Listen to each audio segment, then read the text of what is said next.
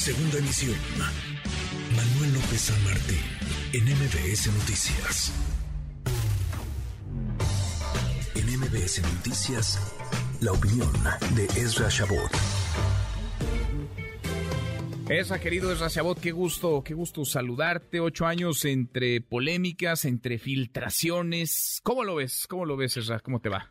Hola, ¿qué tal, Manuel? Buenas tardes. Sí, buenas tardes, auditorio. Pues sí, se trata básicamente de ocho años en donde un evento muy oscuro, por supuesto, con una gran cantidad de versiones y de encubrimientos, algo que fue muy bien manejado por parte de López Obrador, de sus seguidores, para pues eh, explotarlo en contra del presidente Enrique Peña Nieto, quien no supo cómo manejar esta bomba que le pusieron ahí encima. Y en función de eso, pues eh, hay que recordar que se dice que de alguna manera el eh, tema Ayotzinapa fue el principio del fin del propio gobierno de Peña Nieto, en algo que termina por convertirse en una de las grandes, o será una de las grandes leyendas en términos de las acciones criminales que se han realizado en este país. Así como el tema 2 de octubre en donde pues aparecen todas las teorías conspiratorias y la figura de Echeverría atrás y quiénes fueron los primeros que dispararon la presencia del ejército en el 2 de octubre los francotiradores los eh, las brigadas blancas que estaban o los los grupos de francotiradores. Lo mismo en este caso eh, eh, Manuel lo que resulta es muy claro cuando un evento de esta naturaleza se deja lo que le llaman pudrirse, o sea, que, pasen años y le metes mano a uno y a otro y a otro y a otro, le dejas pasar, termina convirtiéndose en algo prácticamente imposible de reconocer en términos de lo que realmente ocurrió.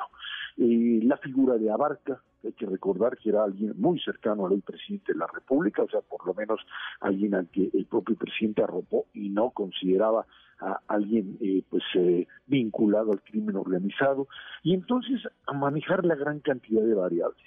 Y la última está filtrada, filtrada obviamente desde los propios órganos del Estado, a menos que uno crea que la DEA y no sé quién más anda jugando a la política en México, filtraciones que tienen que ver también con la relación con el ejército. Eh, en donde aquí, eh, frente a lo que habíamos conocido de eh, pues, el hecho de que hayan incinerado los cuerpos, aquí ya se está manejando una situación completamente diferente, en donde los cuerpos habrían sido pues por, por lo pronto enterrados y luego desenterrados para llevárselo a una instalación militar. Y en medio de eso viene la gran teoría conspirativa, en donde Tomás Herón, hasta el propio Peña Nieto, y todos lo van a esconder para tratar de proteger incluso a las fuerzas militares.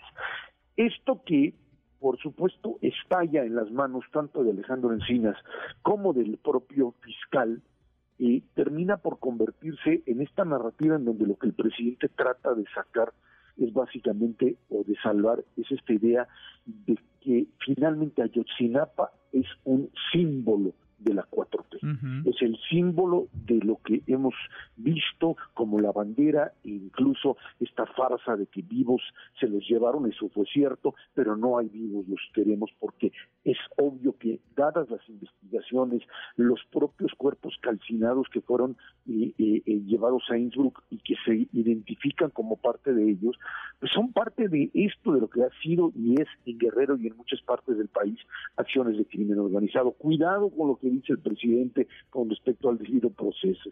Por temas de debido proceso, Manuel, está fuera eh, Florence Cassés y están fuera pues también, o podrían estar fuera muchos de los secuestradores. Oye, y decenas de, los relacionados, de los vinculados con este caso, con Ayotzinapa. Hay un juez que ha liberado a decenas de, personas. yo no sé si estaban bien o mal armados estos expedientes, pero sí es llamativo que sean decenas de policías de Iguala, de Cocula, mandos, incluso civiles, por supuesto, mandos de la policía de estos dos eh, municipios. Lo que es un, hecho es, es que a ocho años, pues sigue siendo un tema de, de narrativa, sigue siendo un tema de a quién le crees, más allá de un asunto de justicia y, por supuesto, de verdad. Y en donde creo que este tema es fundamental porque lo que no puede permitirse, y lo sabe hacer muy bien Andrés Manuel López Obrador, es perder la bandera de la legitimidad del propio del propio Yotzinapa, es decir, que se le vaya de las manos y que lo acusen como ha aparecido ya en algunos de los grupos en donde ponen al gobierno de López Obrador y de la 4T como corresponsables. Ya metieron a Peña Nieto, ya metieron al ejército y ahora ponen al propio gobierno. Y entonces sale López Obrador a decir, pues no, el gobierno no, el gobierno ha hecho esto, etcétera, etcétera. Y si por temas de debido proceso se han soltado, pues no, son culpables los que los dejaron salir, no nosotros.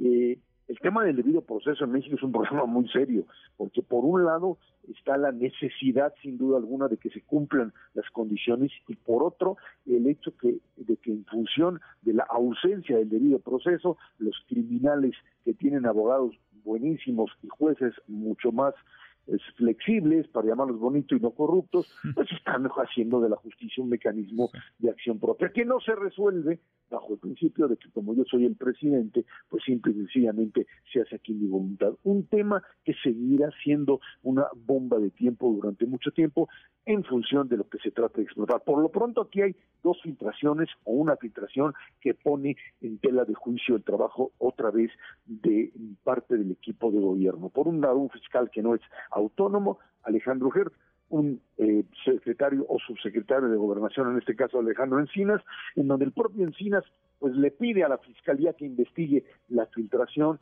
que parecería pues estar por ahí mismo, por esa zona, en algo que habla de las fisuras y de lo, ya te diría yo, lo perverso con lo que en lo que se mueve este mundo político en el México de hoy.